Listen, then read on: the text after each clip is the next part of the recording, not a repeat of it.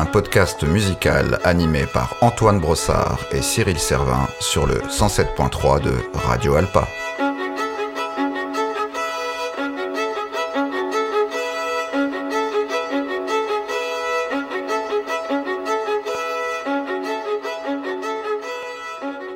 Épisode 13 Get Up Stand Up.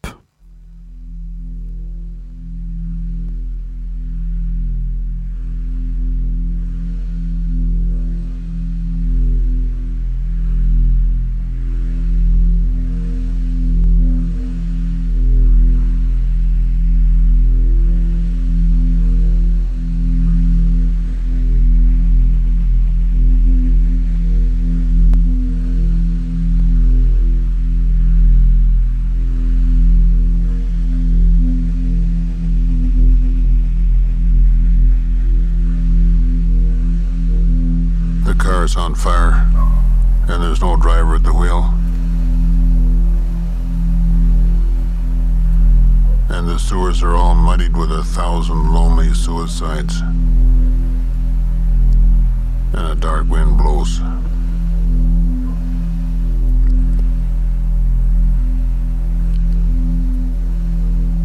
The government is corrupt. And we're on so many drugs with the radio on and the curtain is drawn.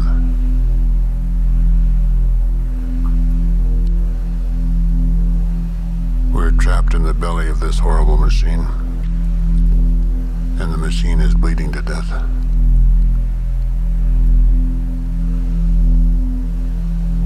The sun has fallen down, and the billboards are all leering, and the flags are all dead at the top of their poles. It went like this. The buildings toppled in on themselves. Mothers clutching babies picked through the rubble and pulled out their hair.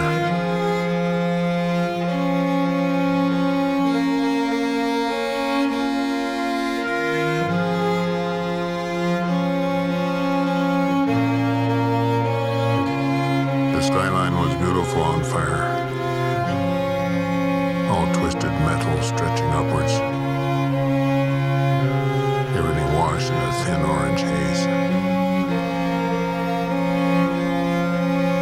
They said, kiss me, you're beautiful.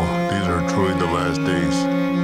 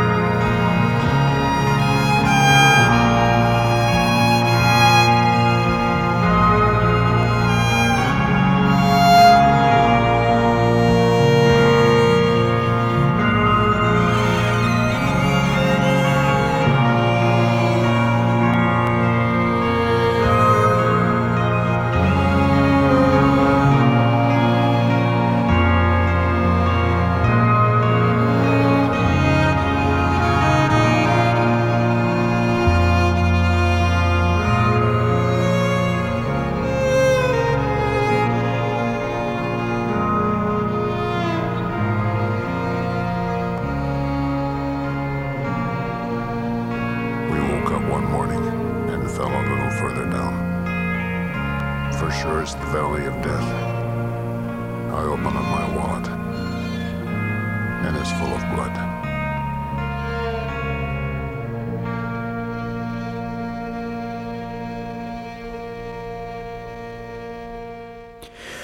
On vous en avait parlé dans le premier épisode de notre émission. Au commencement, le minimalisme comme genre musical est né dans les années 60. Et on l'avait déjà évoqué dans un autre épisode intitulé California Dreaming. Les années 60, ce sont celles où un certain nombre d'utopies politiques se sont déployées, et pas seulement en Californie d'ailleurs. Minimalisme rime donc avec militantisme depuis le début, ne serait-ce que parce que les premiers héros de cette esthétique minimale ont rapidement bouleversé le monde policé des musiques dites savantes. Il s'agissait à l'époque de bousculer l'ordre établi, notamment le sérialisme, et de proposer un langage neuf, tonal, qui permette de sortir des apories étouffantes de l'élitisme académique, le tout en gardant une certaine exigence conceptuelle. Pour une bonne partie du public, cette subversion formelle et esthétique faisait de fait écho à d'autres contestations plus directement politiques. Les années 60 aux États-Unis, ce sont en effet celles du mouvement des droits civiques et de la dénonciation de la guerre du Vietnam. Rappelez-vous Terry Riley qui, dans les notes de la pochette de A Rainbow in Cove Air, rêve de repeindre le Pentagone dans les couleurs du Flower Power et de le transformer en un gigantesque symbole de la paix. Et il n'y a pas que lui. Très tôt dans leur carrière, Reich, Glass, Adams et consorts se sont emparés de certains brûlants sujets de société pour en faire le moteur thématique de leurs œuvres les plus centrales. Avec certains points d'orgue par la suite, Koyanis Katsi et Satyagraha pour Glass, Different Trains, City Life au WTC 911 pour Reich, Nixon in China pour John Adams, etc., etc. Et le rock dans tout ça, eh ben, en particulier le post-rock, euh, il s'est également emparé de ce double programme à la fois éthique et, esthétique. Euh, l'exemple le plus célèbre en ce domaine étant le collectif canadien Godspeed You Black Emperor dont nous venons d'écouter de Dead Flag Blues, le titre d'ouverture de leur premier album, sorti en 1999. Les héritiers ont donc écouté les grands tenants du minimalisme et un bon nombre d'entre eux ne proviennent pas du sérail. Preuve s'il en est de la vivacité de ce genre détestant les cloisons étanches entre académisme et musique populaire. Et puis, vous le savez bien maintenant, cher auditeur, une des clés centrales des musiques dites minimales, c'est la répétition. Or, parmi les choses que l'on répète, il y a les slogans dans les manifestations. Tiens, Imaginez donc un peu à quoi ressemblerait une manif faisant référence au code du minimalisme. Quels en seraient les slogans? Quels graffitis seraient laissés sur les murs après leur passage? Voyons voir, on aurait quelque chose dans le genre de... Ni Dieu, ni maître, ni Pierre Boulez Process de tous les pays, unissez-vous. Soyez minimaliste Répétez l'impossible. Sous les pavés, la plage, d'Einstein on the beach. Puis même, prenez le vieux slogan CRS-SS. N'est-il pas lui-même un exemple de phasing? CRS-SS S, S, S, S, S, S, S, S, S, S, S, S, S, S, S, S, voilà. Ne trouve-t-on pas là la même étincelle qui allumait la mèche des premières œuvres fondatrices de Steve Reich, avec leurs boucles de son se décalant les unes par rapport aux autres Le tout en utilisant un message à connotation politique comme matière première. Je parle bien entendu ici des œuvres Come Out et It's Gonna Rain. On va revenir d'ailleurs sur ces œuvres dans le cours de l'émission. Sachez juste qu'en attendant, on peut déjà établir que ce fut un coup de fouet salvateur un appel d'air ébouriffant les institutions et les conservatoires que ce mouvement musical-là. Après tout, il est interdit d'interdire, mais surtout, il est recommandé de répéter, et de le répéter, et le répéter, encore et encore.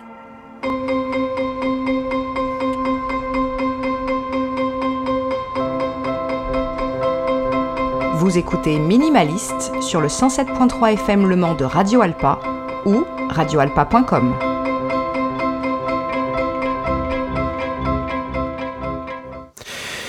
Et bien sûr, nous en avons parlé dans l'édito. Euh, eh bien, nous allons encore parler de beaucoup Philippe Glass et Steve Reich, mais cette fois-ci sur le versant euh, de leur militantisme. Et euh, bah, pour ça, on a un exemple assez précis pour euh, démarrer les hostilités. C'est Koyanis Katsi.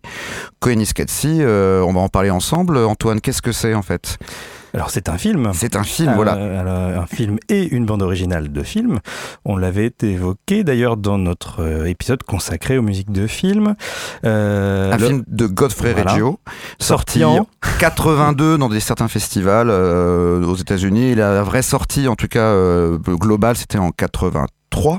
Euh, et donc c'est un documentaire au départ, un documentaire sans parole qui parle, euh, bah, qui parle de beaucoup de choses dont on parle beaucoup dans les médias encore en 2023. Tout à fait, avec un, alors avec un caractère euh, esthétique assez expérimental, hein, on peut le dire, puisqu'il n'y a, a pas une seule parole euh, prononcée. A- on peut dire que c'est un gigantesque clip quelque part. Hein. Et ce clip évoque bah, l'état du monde et évoque notamment la crise écologique le- dans laquelle on se trouve maintenant.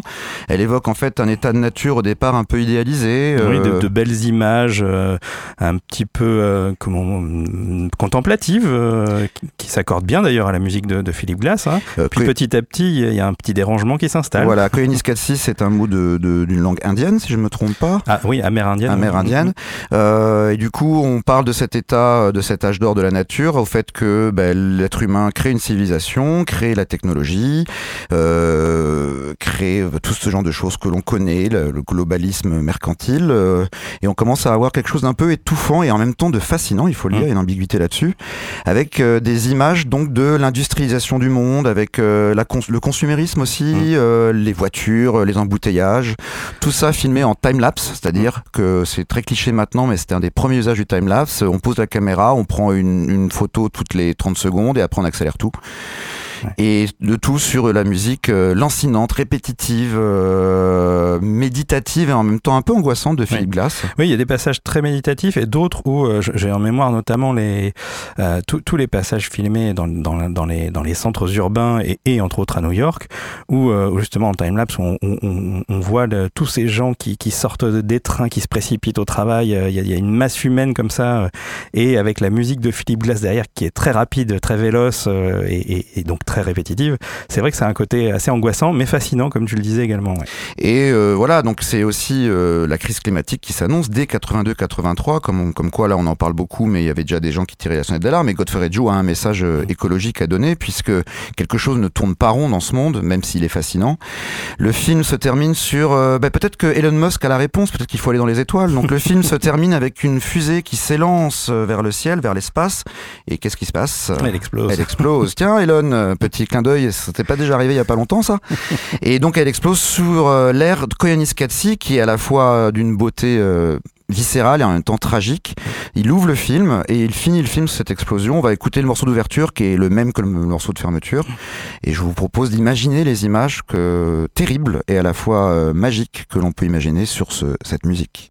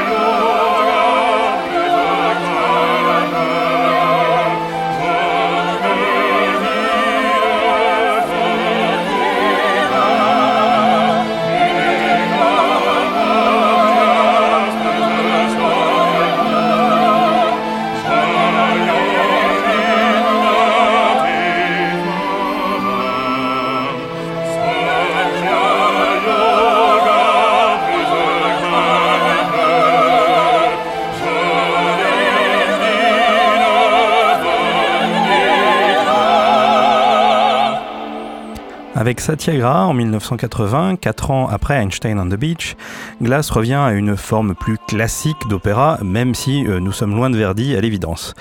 Comme vous le savez, puisque vous avez écouté notre épisode sur le tropisme oriental des compositeurs minimalistes, Philippe Glass s'intéresse très tôt à l'Inde. Dans Satyagraha, traduisez la force de la vérité, il explore la vie de Mohandas Gandhi, surnommé le Mahatma, la grande âme. Le terme satyagraha est d'ailleurs un mot sanskrit inventé par Gandhi. J'en profite pour euh, faire une petite aparté. Cyril, tu voulais nous préciser la, signification de Koya Niskatsi? Oui, Koya Niskatsi, c'est vie folle, vie tumultueuse, en déséquilibre, corrompue. Euh, donc c'est de la langue Hopi. Euh, et en fait, ça montre aussi l'intérêt général de Glace pour les cultures du monde. Mm. C'est aussi une façon de parler de l'état du monde. Et donc c'est en cohérence avec Satyagraha qui est composé, enfin qui est produit et sorti euh, à peu près à la même époque. Hein. Et donc euh, revenons sur euh, Gandhi. Pourquoi, pourquoi cet intérêt pour Gandhi On fait un petit voyage linguistique. Voilà, c'est ça. et alors tout, tout l'opéra est, d'ailleurs chanté en sanskrit. Hein. et bah, nous avons entendu le début de la scène 2 de l'acte 1. Et tu vas nous donner la traduction tout de suite, Cyril, de ces paroles. Quand le mobile et le fruit des actions de l'homme sont affranchis du désir, sa tâche est purifiée par le feu de la sagesse, la flamme blanche de la vérité. Alors précisons que ce livret est adapté du Bhagavad Gita. C'est un des grands textes de l'Inde ancienne. Et en introduction, il est indiqué que le concept de Satyagraha a été repris par Martin Luther King dans sa lutte pour les droits civiques, ce qui souligne bien entendu la dimension politique de cette œuvre. On pourrait s'intéresser aussi à une autre forme d'engagement à travers des initiatives comme au Royaume-Uni le Scratch Orchestra du très militant Cornelius Cardew ou son épigone le Portsmouth Sinfonia fondé par Gavin Bryars. Ce sont des orchestres intégrant des musiciens amateurs pour tenter de désacraliser la musique savante. Oui, c'est assez rigolo d'ailleurs quand on voit le résultat de ce qu'ils jouent, euh, c'est assez étonnant. Et en parlant de musique savante, euh, je voudrais faire un petit pas de côté et inviter nos auditeurs à considérer une forme d'engagement encore différente et sans doute moins évidente pour le coup. En effet, même si les choses ont évolué, l'idée demeure globalement dans les milieux mélomanes qu'il y aurait d'un côté la musique sérieuse, savante justement, la grande musique, et de l'autre côté la musique populaire. On adjoint parfois une troisième catégorie, la musique traditionnelle ou folklorique. Or, nous vous le disons depuis le début de notre voyage minimaliste, ce courant est marqué par un relatif aplanissement de ces distinctions très artificielles. Alors bien sûr, il faudrait nuancer, détailler, préciser, et puis c'est vrai aussi d'autres courants, hein, on disait du post-rock d'ailleurs, et c'est sans doute plus évident dans la musique américaine d'une manière générale. On prête d'ailleurs à Duke Ellington cette distinction malicieuse, mais plus pertinente. Il y a d'un côté la bonne musique, de l'autre la mauvaise. enfin, pour revenir au minimalisme et prendre un exemple marquant, INSEE de Terry Riley est une pièce super démocratique et progressiste dans son concept et son exécution. Je rappelle qu'il s'agit de 53 motifs musicaux d'une simplicité désarmante, destinés à être joués selon le gré des instrumentistes en respectant juste quelques indications données par Riley. La pièce, destinée à pouvoir être jouée sur n'importe quelle combinaison d'instruments, ne fait appel à aucune virtuosité. Elle manifeste même une volonté d'anti-complexité, et son titre l'affirme avec une gentille provocation. Dans un monde musical dominé par le sérialisme et ses dérivés plus ou moins austères, et où tout ce qui n'est pas complexe est considéré avec dédain, Riley se fend d'un Do majeur presque, enfantin, la tonalité de base de tout apprentissage musical en Occident. Un, Do majeur ou un Doa majeur? Pardon. excusez-moi. C'est le geste compositionnel qui devient contestataire, comme lorsque Reich explique à propos de ses premières œuvres qu'il veut que tout le processus musical soit audible et compréhensible. Michael Nyman précise dans Experimental Music, chez Reich comme chez Young, Riley et Glass, le procédé est utilisé comme sujet et non comme source de la musique. Bref, si depuis les minimalistes ont plus ou moins intégré l'establishment musical qu'ils secouaient il y a 50 ou 60 ans, il est évident que cela a laissé des traces et qu'ils ont fait bouger les lignes. Vous écoutez Minimaliste sur Radio Alpa 107.3 FM Le Mans ou radioalpa.com.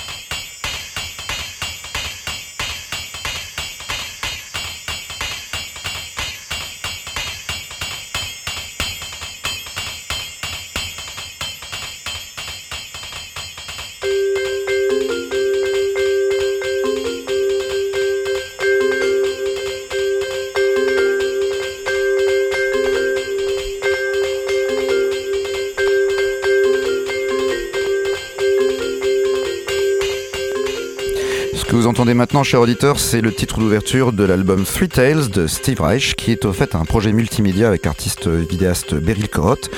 Son épouse. Son épouse, oui.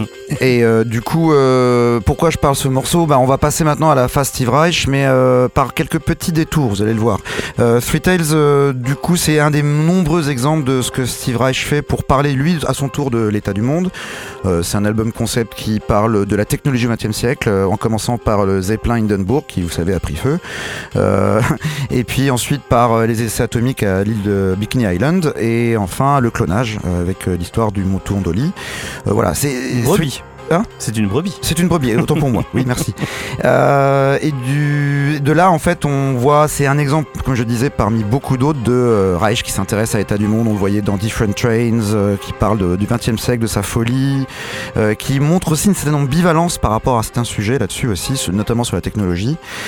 mais plutôt que de tout de suite commencer à parler de Reich, je vais parler un peu de ses petits-enfants, en fait, puisque on, on s'en doute peut-être pas forcément quand on écoute, par exemple, des jeunes groupe de post-rock toulousain. Euh, mais en fait, il y a des lieux, des points communs entre euh, des musiques, on va dire, plus euh, populaires, peut-être un peu hype, on va dire, mais qui restent quand même sous l'influence très très nette et voire même directe de Steve Reich. pourquoi je parle d'un groupe de post-rock toulousain? Eh ben, Je parle de Bruit. Bruit est un, un super groupe de post-rock. Hein. Je vous conseille, si vous aimez le genre, de, s'intéresser à ce qu'ils font. C'est Clément Libre à la basse, volume au clavier, Théophile Antolinos aux guitares et aux bandes, Luc Blanchot au violoncelle et Julien au et la batterie. Ils ont sorti plein de choses, mais ils ont sorti notamment l'année dernière un album qui s'appelle The Machine is Burning and Now Everyone Knows It Could Happen Again. C'est sorti en avril, euh, oui non pas l'année dernière, il y a deux ans, en avril 2021 chez Elusive Sound. Et j'ai eu la chance de les interviewer pour le webzine Mono. Et euh, je vais vous passer quelques extraits de l'interview. Euh, et moi la question que je me suis posée, c'est donc on sent très très bien l'influence minimale, on va dire, sur ce groupe de post-rock qui essaie de mettre un peu d'éléments technologiques dans euh, les crescendo classiques du genre, euh, avec beaucoup de, si, de parties écrites euh, aux cordes, avec d'autres instruments aussi de, bois, genre de choses comme ça. Et j'avais posé innocemment la question à Clément, donc de Bruy, que j'interviewais, si les choses étaient écrites en style conservatoire ou si, comme bon groupe de rock, euh, c'était des choses aussi un peu improvisées en studio, euh, quelque chose de, moins, de moins formaliste. Et je vous propose d'écouter sa réponse. Tout ce qui est de, de, de ce qui est néoclassique, c'est euh, ultra écrit dès le départ, en midi, pour être tout à fait honnête. Et puis ensuite, on, on, comme je viens du classique, j'ai quelques contacts de super musiciens qui viennent au studio, je sors les partoches, et puis, et puis on enregistre ça. Mais effectivement, bien vu pour l'inspiration Steve Reich, moi, c'est clairement un, monsieur qui a, fait, euh, qui a fait une musique qui a changé ma vie euh, quand j'étais ado et, et qui m'a transcendé, qui me transcende toujours. J'ai même eu la chance de, de, le rencontrer, de travailler un petit peu avec lui euh, quand j'avais 20 ans. et, et, ça a changé ma vie, clairement. Donc, dans cette idée-là de créer une musique où on perd la notion du temps, euh, ça reste un, des, grands révolutionnaires et un des maîtres euh, et de quelqu'un aussi qui, utilise, euh, qui a beaucoup d'ironie par rapport, par rapport au système, par rapport à, aux, machines, par rapport à l'industrie. Moi, je vois dans, sa musique minimaliste une symbolique de la société dans laquelle on vit est qui m'émeut en fait, qui me qui me marque. Tu vois, quand tu écoutes un morceau une pièce comme City Life, c'est frappant de d'ironie en fait. Et euh, vous en doutez bien, le mot révolutionnaire étant prononcé, j'ai voulu creuser un peu la question, puisque Clément raconte qu'il a travaillé et rencontré Breich quand il avait 20 ans. Donc je lui ai posé directement la question, mais, mais comment? C'était euh, aux Pays-Bas, euh, il y, avait il y avait l'orchestre européen des jeunes d'Hollande qui fait euh, euh, tous les ans euh, un mois de, masterclass, puis de tournée ensuite en orchestre ou en musique de chambre dans tout la Hollande. Et chaque année, il y a un compositeur résident. Quand j'étais étudiant encore en violon au Conservatoire Royal de Bruxelles, j'ai vu, j'ai ma, ma, prof de violon qui m'a dit, tu sais qu'il y a Steve Reich en résidence à l'Orchestre des Jeunes de Hollande. J'ai bossé comme un malade pendant deux semaines pour préparer l'audition et je l'ai eu. Du coup, je suis parti euh, un mois en Hollande et, il est venu intervenir deux semaines. il a fait des conférences, il nous a fait travailler des pièces à lui. comme je suis un énorme fanboy, j'ai pris un café avec lui, on a discuté de choses. Et, c'était hyper inspirant. C'était voilà, c'est fantastique. J'ai une chance inouïe. Et voilà, et c'est là qu'on voit que la filiation, des fois, non, seulement c'est une inspiration, mais elle est directe. Euh, c'est ce qui fait que euh, près de 20 ans plus tard, euh, quelqu'un comme Clément Lib fait un groupe de post-rock et réutilise du coup tout ce qu'il a pu engranger comme expérience, notamment rencontrer Steve Reich, étudier sa musique, étudier sa méthode de travail, dans son travail en tant que, que post-rocker. mais ce qu'il faut savoir aussi, c'est que l'album This Machine is Burning de Bruce, c'est aussi un album excessivement militant. C'est un album, concept album qui parle bah, qui parle un peu des mêmes choses que Koyaanisqatsi en fait, qui parle de euh, la de cycle, de cycle de création et de destruction du monde. Ça commence par un morceau qui s'appelle Industry, qui est très très groove, très euh, très mécanique. Euh, puis ensuite, euh, après cette destruction finale, le, le monde renaît en fait. On redécouvre un petit peu la terre, on redécouvre un petit peu l'écologie, et le cycle se perpétue une nouvelle fois dans le disque. Et on a cette idée de, de cycle de création et de destruction qui peut faire penser à, à ce que Godfrey Joe et Glass faisaient aussi. Je vous conseille vivement cet album, This Machine is Burning, euh, sorti donc chez Illusive Sound. Et je vous propose d'écouter un extrait du morceau. j'ai choisi l'extrait le plus représentatif qui justement a amené ma question sur Steve Reich. Euh, c'est le morceau Renaissance. Il faut imaginer un morceau industriel très très dur avant, euh, très sombre, avec des citations d'Albert Jacquard sur euh, la compétition, le capitalisme, les choses euh, à contrer par rapport à ça. Il faut imaginer Théophile Antolinos, le guitariste, très remonté sur ces questions-là.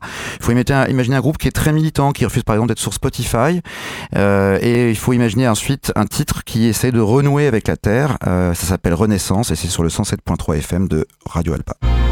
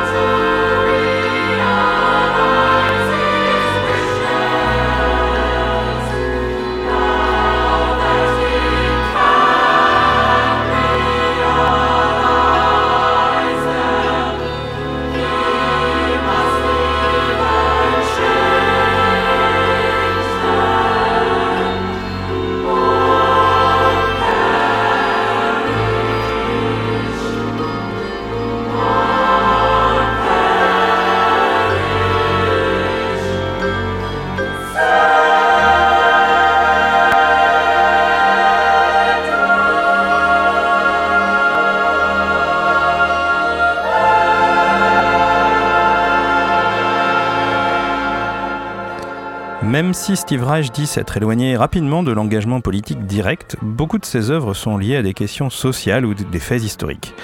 Comme Out, bien sûr, avec ce témoignage d'un manifestant noir blessé par la police. Different Trains, tu l'évoquais tout à l'heure, euh, Cyril, hein, avec, notamment la Shoah qui est évoquée.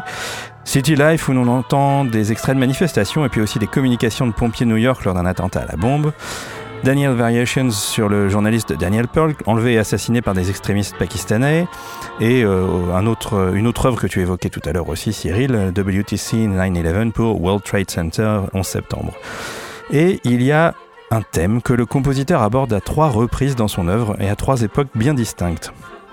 En 2002, dans Three Tales, tu en parlais aussi, il consacre une partie de l'œuvre à l'histoire de Bikini, donc ce petit atoll qui fut le, théâtre d'essais nucléaires américains après la Seconde Guerre mondiale. En 1984, il compose euh, The Desert Music sur des poèmes de William Carlos Williams, et nous avons d'ailleurs écouté un extrait du troisième mouvement.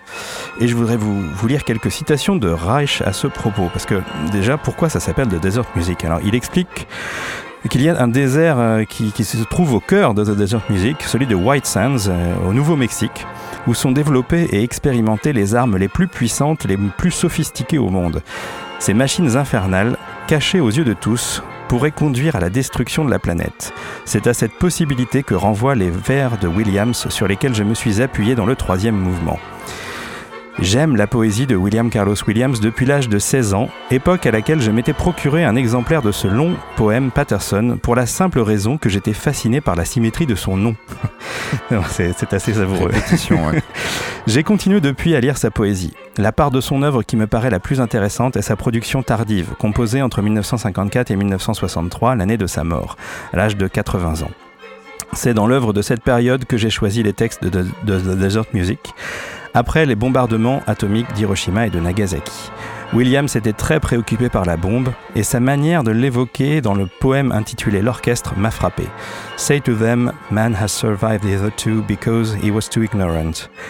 To know how to realize his wishes, now that he can realize them, He must either change them or perish. Dis-leur, l'homme a survécu jusque-là parce qu'il était trop ignorant pour savoir comment réaliser ses désirs. Maintenant qu'il peut les réaliser, il doit en changer ou périr. Programme euh, chargé. Programme chargé et en même temps euh, programme euh, indispensable, la croisée des chemins. Exactement.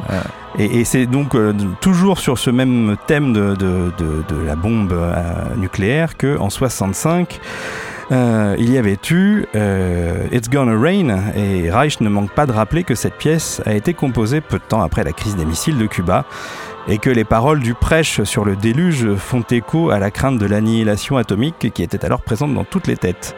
Et nous allons donc euh, écouter un extrait, le début de It's Gonna Rain. Je pense que vous allez constater l'évidence du caractère angoissé et angoissant de cette œuvre très rapidement.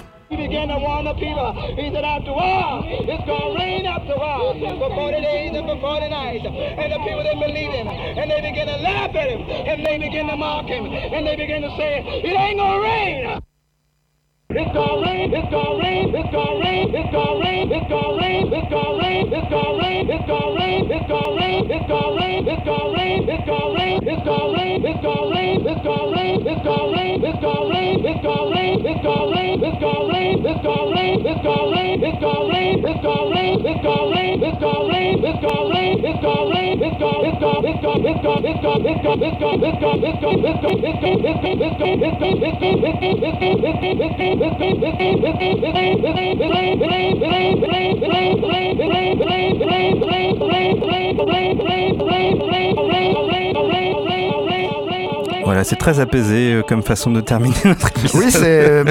J'espère que vous avez la pêche maintenant. Euh, ça, juste une petite euh, transition rapide vers le prochain épisode qui sera consacré à la voix et on reparlera justement de l'utilisation de la voix et des bandes dans la musique de Steve Et vous verrez qu'elle n'est pas forcément aussi euh, hystérique et, et énervée, mais peut-être que dans ce mysticisme, il y a peut-être un peu de mysticisme apocalyptique aussi dans cet épisode sur les voix, vous le verrez. Vous l'entendrez. Vous l'entendrez surtout, oui. C'était donc l'émission spéciale idées, militantisme, engagement, engagement voilà, que le chant des musiques minimales a aussi investi. On vous dit à la prochaine fois pour l'épisode 14. À bientôt. À bientôt.